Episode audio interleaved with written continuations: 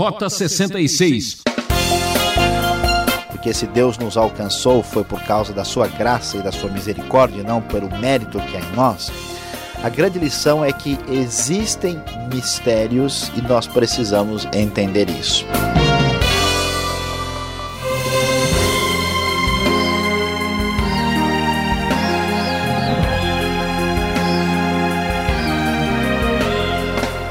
Você já sabe, há um certo mistério no ar. Chegando até você mais um programa Rota 66, a trilha do conhecimento bíblico. Hoje na série Romanos, temos um assunto muito importante para apresentar. Deus é soberano. Esse é o tema destacado do capítulo 9 da carta de Paulo aos Romanos. O Luiz Saião, nosso amigão, vai conversar com a gente sobre predestinação, intervenção divina, coração obstinado, entre outros assuntos. Portanto, abra o seu coração e acompanhe essa exposição.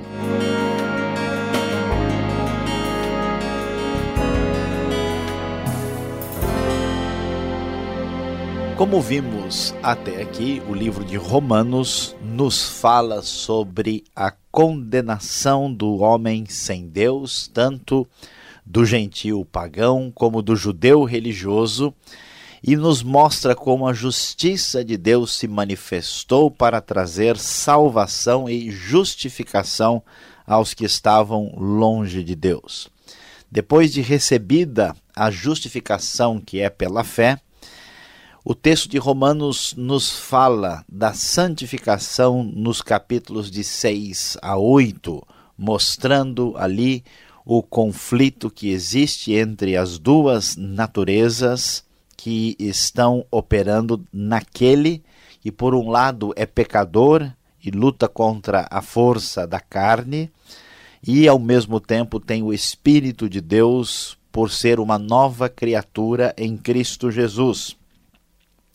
A ação do Espírito de Deus é o caminho para a grande vitória no capítulo 8, e a partir agora do capítulo 9, nós vamos ter uma outra parte do livro de Romanos, de 9 a 11, que vai falar mais uh, nitidamente a respeito da soberania de Deus, principalmente aplicada com respeito à questão de Israel.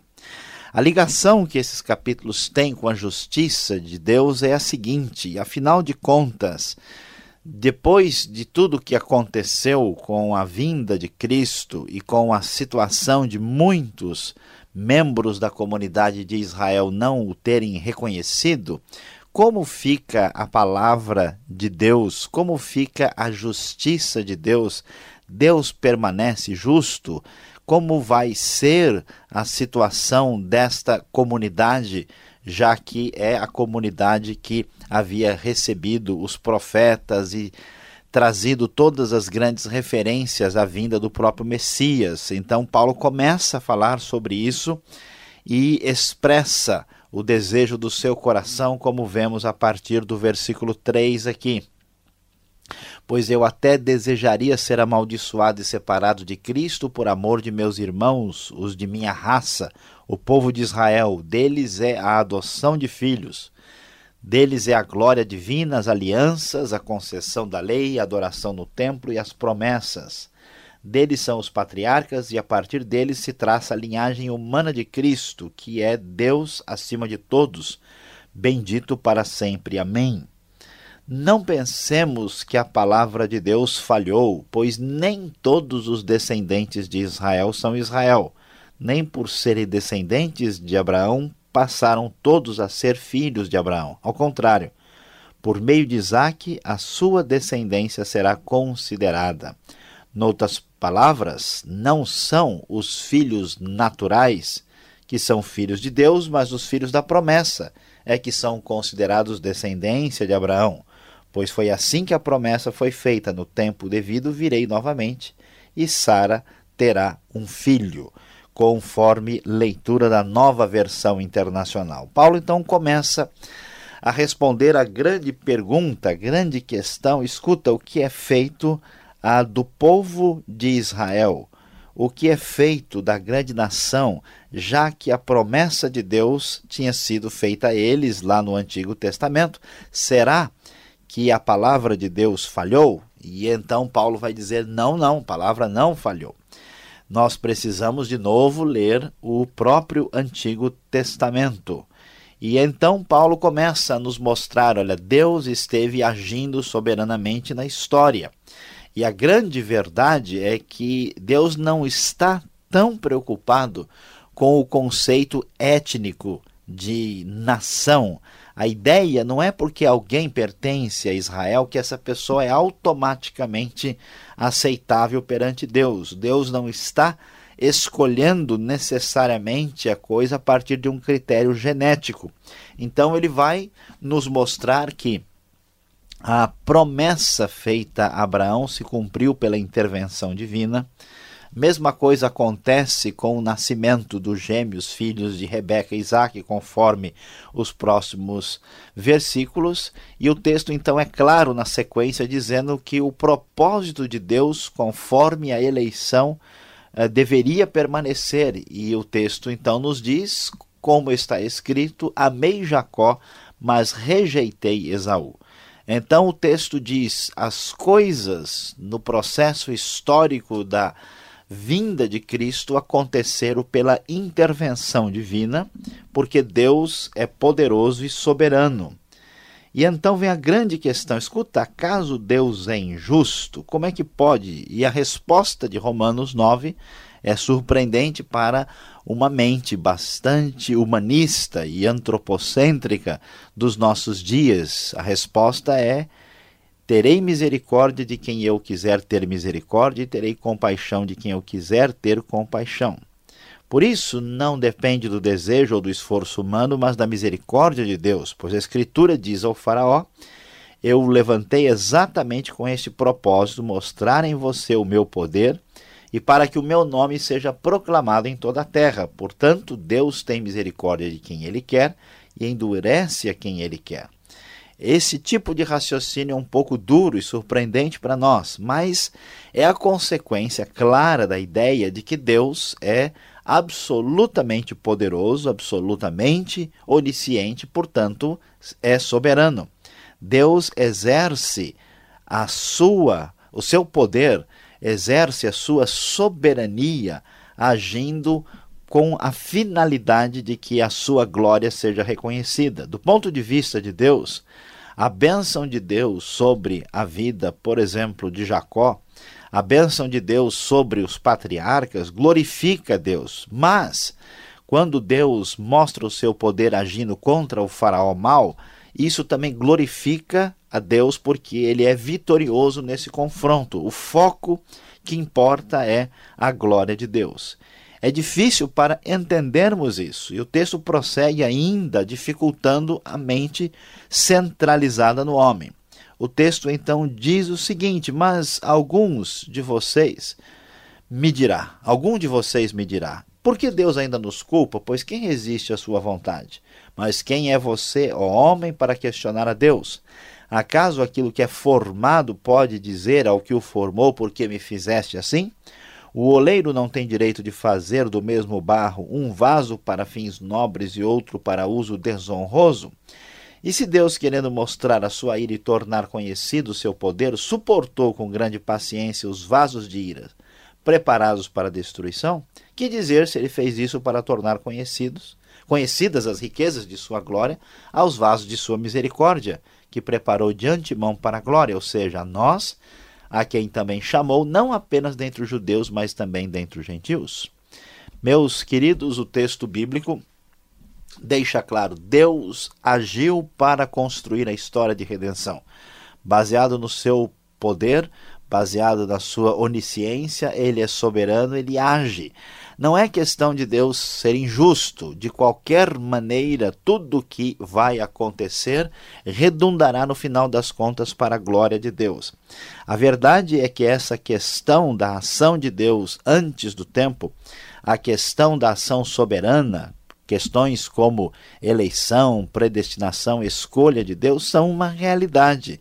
No entanto, nós não conseguimos compreender tais realidades plenamente devido à nossa insuficiência, devido à nossa fragilidade. Mas a grande verdade é que você que me escuta tem a oportunidade de ouvir a palavra de Deus, conhece a Deus, não por causa dos seus méritos, não por causa da sua bondade, mas porque a misericórdia e a graça de Deus agiram na sua vida para que você pudesse estar entre aqueles que são chamados de fato filhos de Deus, aqueles que ele preparou de antemão para a sua própria glória. Por isso, nós devemos nos humilhar uh, e reconhecer a soberania de Deus e adorar a um Deus que de fato é totalmente onisciente, totalmente poderoso e diante de quem nós trememos pelo seu poder, pela sua grandiosidade. Deus é soberano, não se esqueça.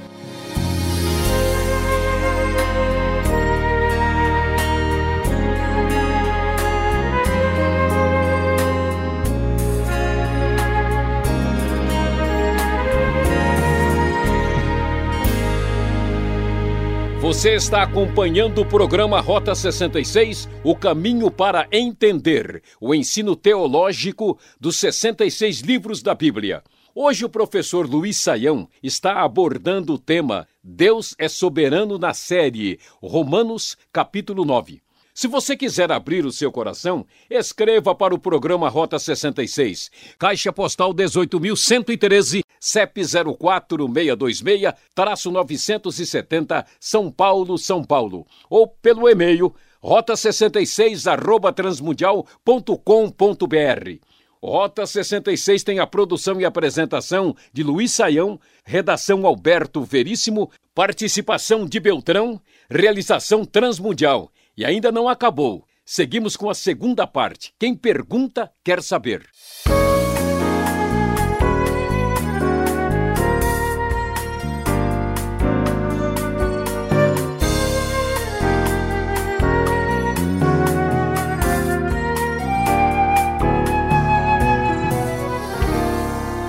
Muito bem, Saião, chegando agora naquela parte que todos nós ficamos esperando. Depois da sua exposição de Romanos 9, chegamos agora com as perguntas.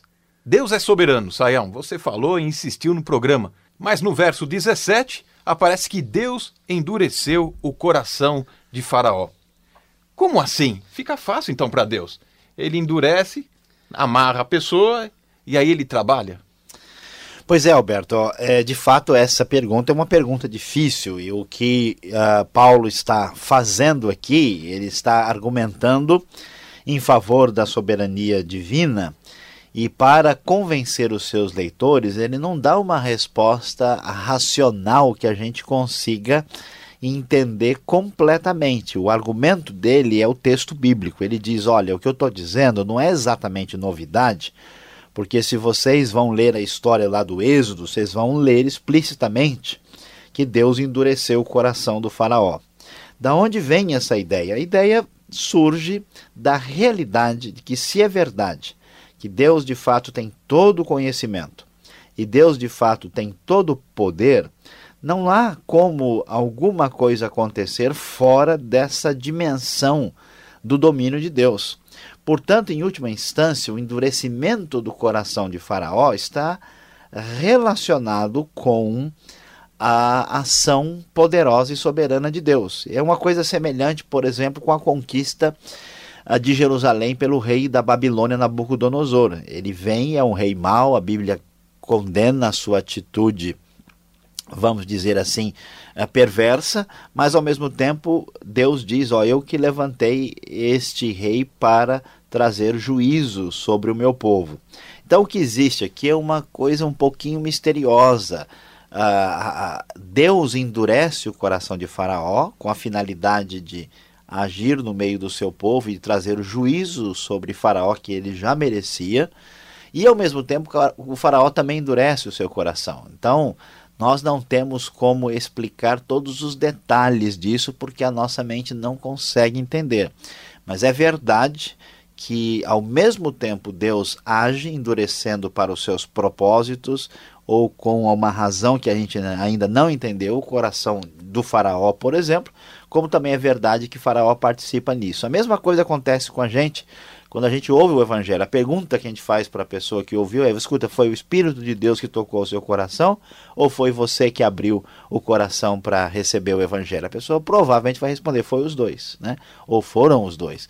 Então, a mesma coisa acontece aqui: é, é a ação de Deus e o endurecimento uh, voluntário do coração humano acontecendo ao mesmo tempo. O problema é que Romanos está focalizando a questão de um lado, porque ele quer fazer um argumento, mas não exclui a realidade do outro lado acontecendo ao mesmo tempo. Tá certo. Vamos dizer assim, Saião. Eu entendi, mas não compreendi. Por quê? Porque quando chegamos no verso 11, 12, 13 desse Romanos capítulo 9, Deus rejeitou Esaú antes dele nascer. Onde está então a justiça de Deus? O camarada não conseguiu nem dar o seu primeiro choro e ele já está excluído né, dessa lista. É, veja, a, a, aqui é uma discussão difícil e delicada. Existem alguns estudiosos, que são minoria, que chegam a dizer uh, que Deus escolheu uma pessoa para perdição. É importante destacar aqui que a, a, a, escolha de Jacó em relação a Esaú não é explicitamente uma escolha ligada à salvação. É, a questão estava relacionado com o filho da promessa. Então, Jacó vai herdar a posição de filho mais velho para dar sequência à promessa de Deus. Não quer dizer que necessariamente o foco era a, a salvação quando houve essa espécie de, de escolha. E o foco também está centralizado na, na ideia de que eh, a gente esperaria muita coisa de Esaú. A gente acha que Esaú, é, que era alguém de quem poderia se imaginar e esperar muito, mas Deus escolhe Jacó exatamente porque Jacó é aquela pessoa de quem ah, o poderio humano não espera muita coisa. E, então, uh, o que, que a gente vai descobrir, concluir no final das contas aqui? É, é difícil é, realmente vir a sugerir que Deus escolhe alguém para a perdição. Mas Deus escolhe algumas pessoas para a salvação. Devemos entender que está todo mundo numa situação de perdição. Todo mundo está numa situação de afastado de Deus e Deus resolve salvar alguns. Então, aqueles que não foram salvos não têm o direito. Eles podem até, mas não têm o direito de dizer: escuta, por que, que eu não fui escolhido? Porque o paradigma último do universo é o próprio Deus. Agora, veja bem, aqui nós estamos vendo um argumento só de um lado da coisa. Isso não exclui, de novo, a participação humana. A questão de Jacó e Esaú está focalizado na questão da promessa em si. E não pode ser assim ampliada para todas as facetas detalhadas da teologia, como se fosse um paradigma geral para todo tipo de análise ligada à salvação. Né?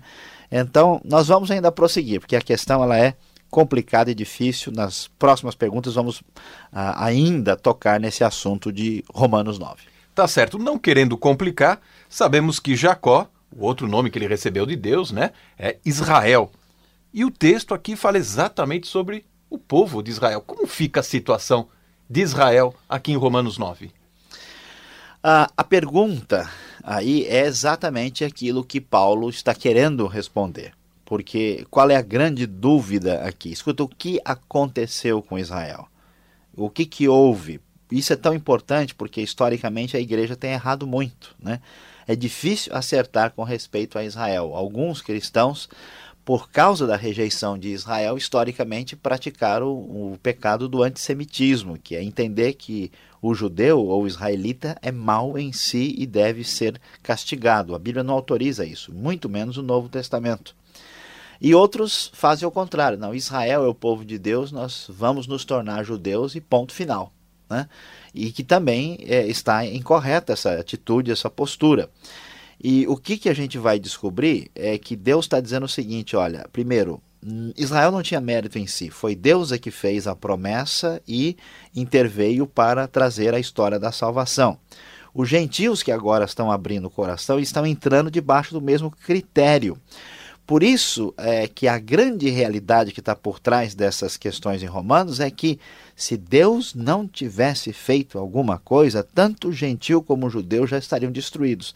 O argumento final, no final aqui do capítulo, versículo 29, como anteriormente disse Isaías: se o Senhor dos Exércitos não nos tivesse deixado descendentes, já estaríamos como Sodoma e semelhantes a Gomorra. Então, o povo de Israel, Deus sabia que eles iam falhar, como ele sabe que a igreja ah, também falha e tem falhado, mas como tudo acontece pela sua graça, intervenção, misericórdia e seu poder, ele é que sustenta extraordinariamente a própria igreja. Tá certo, Sayão. Para terminar, não sei se vamos ter tempo para discutir todo este assunto, mas predestinação é um assunto que chama muito a atenção. E eu quero saber sobre isso, se Deus realmente trabalha com predestinando alguma pessoa. Porque tem um vizinho chato que eu não aguento mais, já falei muito de Jesus para ele, e se Deus de fato não predestinou o sujeito, eu vou largar a mão dele e tocar minha vida. Pois é, Alberto, essa pergunta é decorrente daquilo que estamos falando até agora. É, é, verdade, não há dúvida, tanto em Romanos 9, como nós vamos ver nos próximos capítulos, no livro de Efésios ainda fica muito claro, mais ainda, que Deus escolhe uma pessoa. A ideia né, é que Deus preparou de antemão para a sua glória, que Deus elege, que Deus escolhe, não há dúvida disso.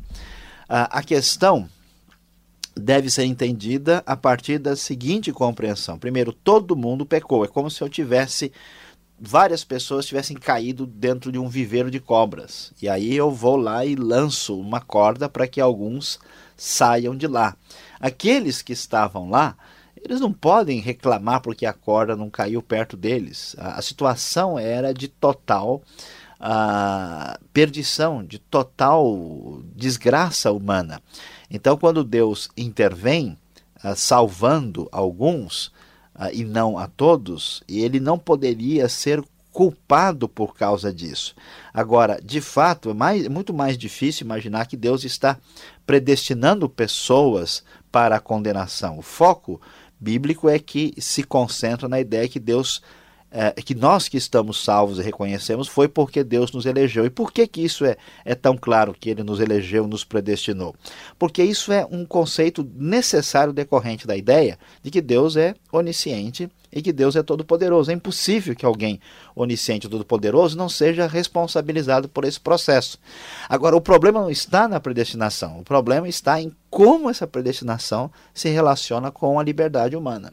E aí é que vem talvez a maior dificuldade que a igreja e que nós temos de enfrentar. Nós temos que entender que essas coisas estão apresentadas na Bíblia, mas nós não conseguimos entendê-las plenamente. Por quê? Porque estão na categoria de mistério. Mistério significa aquilo que é revelado para mim, que eu entendo o significado, mas eu não, não posso ir muito fundo por causa da minha limitação. Não dá para explicar plenamente a, a, a teoria, a, a trindade.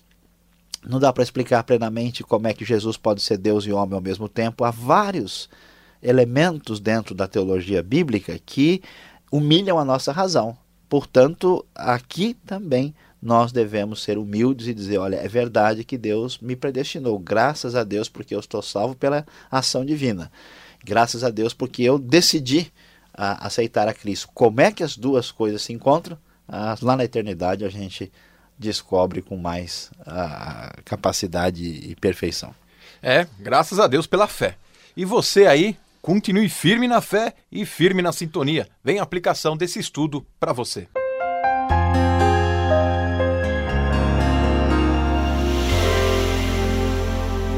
Chegamos ao final do nosso programa hoje falando sobre a soberania de Deus em Romanos 9 e vamos agora abrir o nosso coração para entender a aplicação do dia de hoje.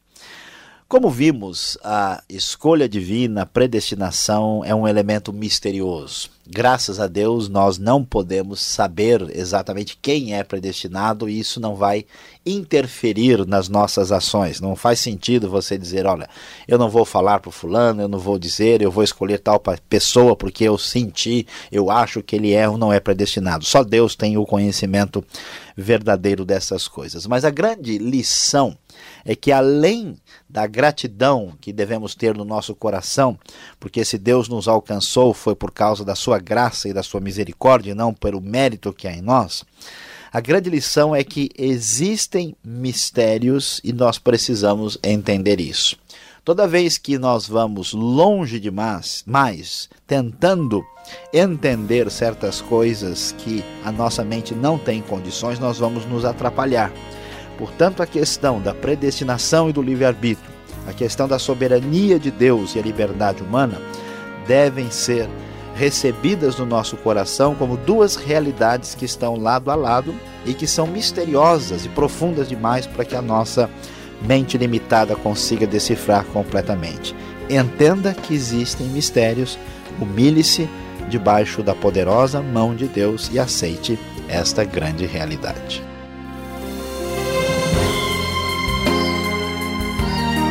Terminamos mais um Rota 66. Sintonize essa emissora nesse horário que estaremos esperando por você. Visite o site transmundial.com.br. Um forte abraço e até lá.